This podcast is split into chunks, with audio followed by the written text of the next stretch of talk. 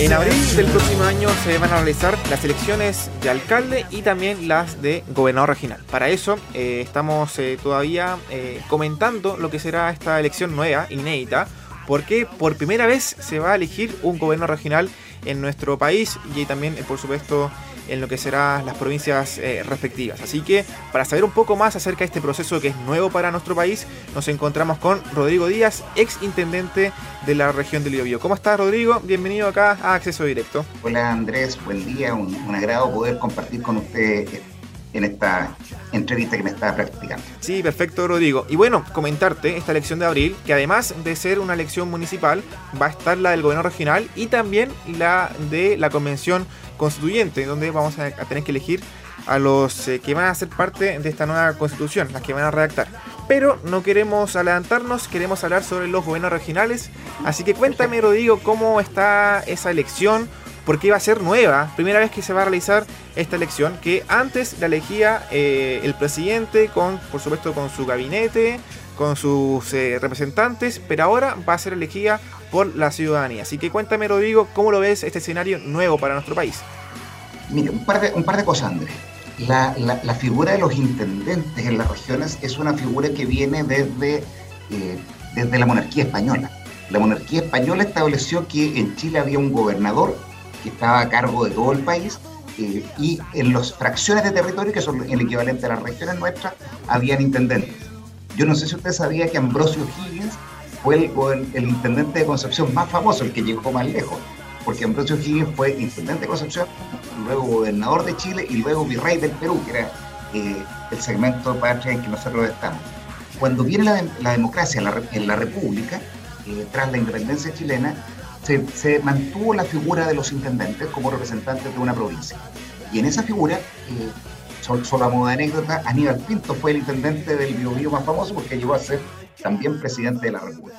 Eh, con los años, esta tradición de que el gobernante del país designaba a una persona para que ejerciera eh, su representación en un territorio se mantuvo hasta una modificación constitucional que aprobó el gobierno anterior de la presidenta Michelle Bachelet, cuando establece en el año 2017 que se va a separar la función de intendente con la función de eh, gobernador regional y que van a ser personas distintas las que van a representar al presidente y al ministro del Interior de aquel que va a gobernar la región. O sea, como tú muy bien dices, estamos en una, ante una figura nueva, una institución nueva que va a tener por fin representar los intereses de la región frente al gobierno central. Perfecto, Rodrigo. ¿Y tú cómo lo ves eh, a nivel personal? ¿Cómo sientes que esto va a funcionar en, la forma de ir a votar a un nuevo gobernador regional? ¿Cómo, por ejemplo, si tenemos un presidente que sea eh, de derecha, cómo va a funcionar con un gobernador que sea de izquierda y así consiguiente con el intendente, que también es una figura que lo elige el presidente? lo que va a ocurrir es que eh, el cargo de intendente, que hoy día tiene, por así decirlo, tres sombreros, representa al presidente de la República, por eso designa a los secretarios regionales ministeriales o realiza acciones protocolares. En segundo lugar, representa al ministro del Interior y como tal está a cargo de la seguridad ciudadana, el orden público, está a cargo de extranjería, principalmente como materias, y la tercera función que tienen los intendentes actuales, y que esto se acaba en junio del próximo año, cuando asumen los nuevos gobernadores, es una tercera función que es eh, representar los intereses de la región. Bueno, esa separación que va a ocurrir eh, no es algo arbitrario de Chile. Eh, no sé si, si, habías tenido la oportunidad de escuchar, pero la organización de las mayores economías chilenas, perdón, mundiales, que es la OECD, nos dijo que uno de los problemas que tenía Chile para saltar al desarrollo es que era un país extremadamente centralizado. Y al ser extremadamente centralizado, muchas de las decisiones que se toman se toman en promedio para el país, pero no necesariamente son las adecuadas para las particularidades que tiene cada territorio. Entonces, esto es una recomendación que viene eh, incluso de las mayores economías del mundo que dicen que Chile tiene un problema para salir, saltar al desarrollo. Lo veo como una oportunidad. Eh, respondiendo derechamente a, tu pregunta. Una oportunidad, por cierto, las oportunidades uno las puede aprovechar y hacer las cosas bien o se puede equivocar, pero lo veo como una oportunidad. ¿Y ¿Para qué? Para poder definir dentro de las facultades del gobernador regional eh, cómo vamos a usar el borde costero.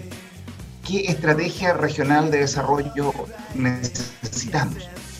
¿Cómo vamos a lograr la equidad intraterritorial? ¿Qué destino le vamos a dar y qué actividades son compatibles dentro de cada una de las secciones de territorio que tenemos dentro de la región? Porque la región hacia el interior no es igual. Hay zonas de secano, hay zonas agrícolas, hay zonas forestales, etc. Hay distintos intereses. Además, hay una facultad que se ha entregado ahora eh, a partir de esta modificación constitucional del año 2017 y que crea las figuras de las áreas metropolitanas. Ciudades como el Gran Concepción, que son varias comunas que están una junto a la otra, no tienen la armonía necesaria para poder generar todo el servicio y la, voy a decir un ejemplo muy, muy simple, pero muy entendible, la señalética coherente para que una persona pueda transitar de un lugar a otro. Cuando llega alguien al trébol, eh, alguien que no es de Concepción, y llega desde fuera, y trata de seguir la señalética en ese vértice donde se junta Hualpén, Concepción y Talcahuano, es muy probable que termine en un lugar distinto al que, al que quiere eh, concurrir. Entonces, ahí hay muchas oportunidades. Y además, además tenemos una otra, otra gran oportunidad, y es que hay una cantidad de dinero importante, del orden de los 85 mil millones de pesos se proyecta para el próximo año, que es el presupuesto de la región.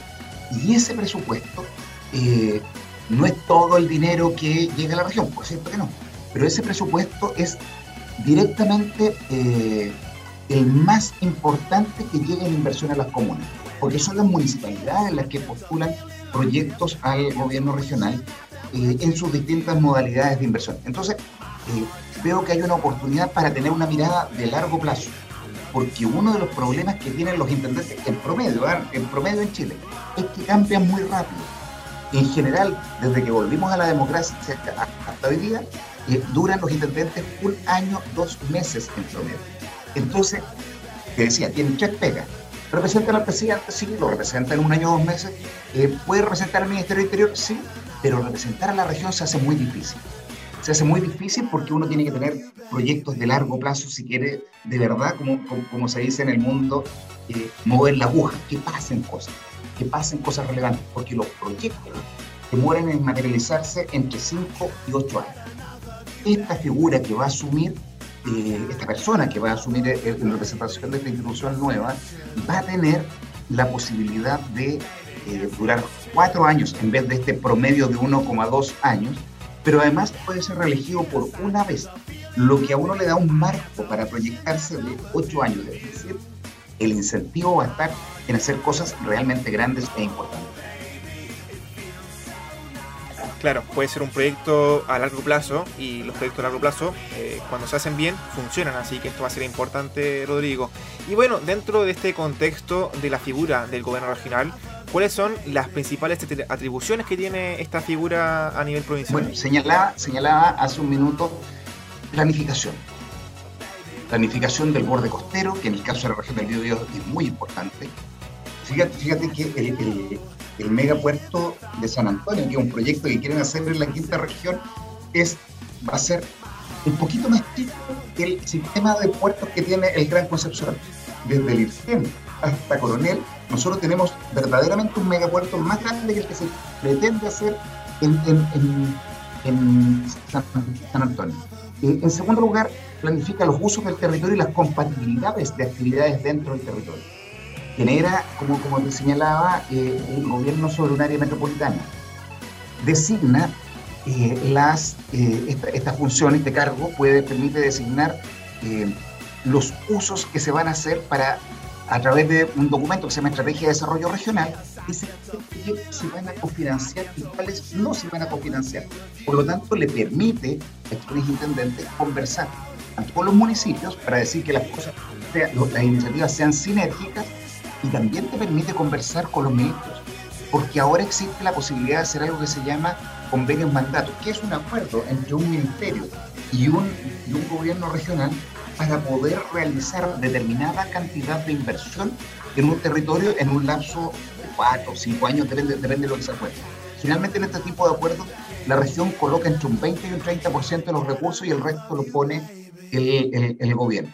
Entonces, si nosotros queremos decir, a modo de ejemplo, eh, queremos hacer, eh, desarrollar una nueva línea de actividad económica en el turismo. ¿Por qué? Porque en el Bio, a diferencia de otras ciudades, fue donde se hizo la conquista. luego se desarrolló la colonia, se gestó la independencia. Por lo tanto, hay una cantidad importante de lugares que se pueden poner en valor para el turismo interno. Bueno, entonces vamos a invertir en un plan de turismo en base a un documento que se hizo el año 2015 que ponía 200 hitos históricos de la región. Y lo que vamos a hacer entonces es ordenarnos en ocho años para poder desarrollar todos esos lugares y generar una nueva actividad económica que no está tan presente con tanta fuerza en la región del Biobío como sí en otros lugares del país. Claro. Entonces, ¿qué, es lo que pasa con lo que estoy diciendo? Que uno puede pensar en grande, puede pensar fuera de la caja. Te doy otro ejemplo. Podríamos decir, ¿sabes qué? Queremos estar en, eh, de conformidad con el promedio de áreas verdes que tiene eh, que ha establecido la ONU para que una ciudad sea, una región, un territorio sea eh, armónico y, tenga la suficiente calidad de vida para sus habitantes. Pero eso se puede planificar generando un convenio mandato con el Ministerio de, eh, de, la Vivienda y Urbanismo, de tal suerte de poder colocar esta meta. es súper importante porque en el fondo esto es un cargo político, por cierto, pero que requiere tener una visión de largo plazo. De hecho, es la única eh, iniciativa electoral que existe en el país que te exige para poder postular que presente un plan de trabajo. Eh, en todo el mundo presenta planes, pero en este caso es tan necesaria la capacidad de gestión, explícitamente el legislador ha señalado que es un prerequisito para poder inscribirse al presentar un plan de trabajo. Rodrigo, y ahora por último, tú me comentaste acerca de un plan de trabajo y hace un par de meses confirmaste tu candidatura para ser gobernador regional. Cuéntame cuál es tu plan de trabajo eh, en resumidas cuentas, para que la gente igual sepa cómo vas a funcionar en el caso de ser electo. estoy a, algunas horas de, presentar públicamente este, este, plan, lo estuvimos trabajando el fin de semana eh, en una segunda etapa. Básicamente lo que hicimos fue, en, una primera etapa, le pedimos a distintas personas que nos entregaran antecedentes, antecedentes para cómo trabajar en materia de probabilidad de probidad y contabilidad, qué, inversión realizar en materias de conectividad, qué es lo que se necesita en, una ciudad para, para, tener mejor calidad de vida y de ahí las áreas verdes o sitios de esparcimiento o lugares destinados a la cultura. Eh, ¿qué, ¿qué, actividades económicas nuevas se pueden desarrollar? Yo, no sé si se han escuchado un concepto que se llama el de la economía naranja, pero de las economías creativas, eh, de, tal manera de poder generar eh, a través de, eh, del pensamiento y, del, y, una, y en una vinculación con el desarrollo tecnológico, eh, nuevas formas de producción distintas a las tradicionales, a la industria del siglo XX, por decirlo de alguna manera. Entonces, hay una serie de hitos que están en este minuto producto de, de, que nos llegaron insumos, se trabajó con más de un centenar de personas en, en, en comisiones, agregándole valor a, a estas propuestas originales y ahora estamos en la etapa de reacción. Eh, eh, dentro del transcurso de esta semana vamos a dar a conocer cuáles son las principales conclusiones en un documento, por cierto, como, como corresponde. Eh, y eso lo vamos a hacer probablemente el, el, día 11, porque el día 11 parte un proceso que es el de recolección de firmas, que debemos hacer las personas que somos independientes ah, para poder inscribir. ahora, te ido contando. entonces, Rodrigo, a lo que, a lo que publique. Sí, sí. No, pero te he ido contando las materias, eh, áreas verdes. En el fondo, ¿cómo tú logras hacer que la gente no quiera emigrar desde la región? La pregunta, ¿cómo hacemos para que la gente no quiera emigrar de la región porque es capaz de encontrar trabajo, encontrar eh, que existe además una buena capacidad de poder desarrollarse personalmente? sea un proyecto familiar o de vida individual, porque hay ideas verdes, porque hay cultura, porque tengo la tramitación de mis problemas en un, radio cercano a donde vivo, eh, cómo generamos una, una, vida en las ciudades donde podamos eh, transitar sin congestión, eh, cómo agregamos entonces infraestructura que permita sacar las cargas desde los centros de las ciudades y a su vez pensando en que los objetivos de desarrollo sostenible, que es la invitación que nos hizo Naciones Unidas a pensar en desarrollarnos, pero sin destruir el planeta, es algo que puede ser compatible, de tal manera que podamos tener inversión eh, y a la vez eh, esta sea respetuosa con el medio ambiente. Claro. Rodrigo, muchas gracias por estar acá en Acceso Directo, así que estamos en contacto y bueno, a la espera de que publiques tu, plan de trabajo para, tu elección como gobierno regional. Muchas gracias, don Andrés. Pues, ¿ah? un agrado poder concurrir a aerradio.cl y que sigan teniendo una muy buena jornada. Perfecto, un abrazo Rodrigo y a cuidarse, lo más importante en este tiempo de, de crisis, de pandemia. Es verdad, es verdad. Cuídate mucho también. Chao.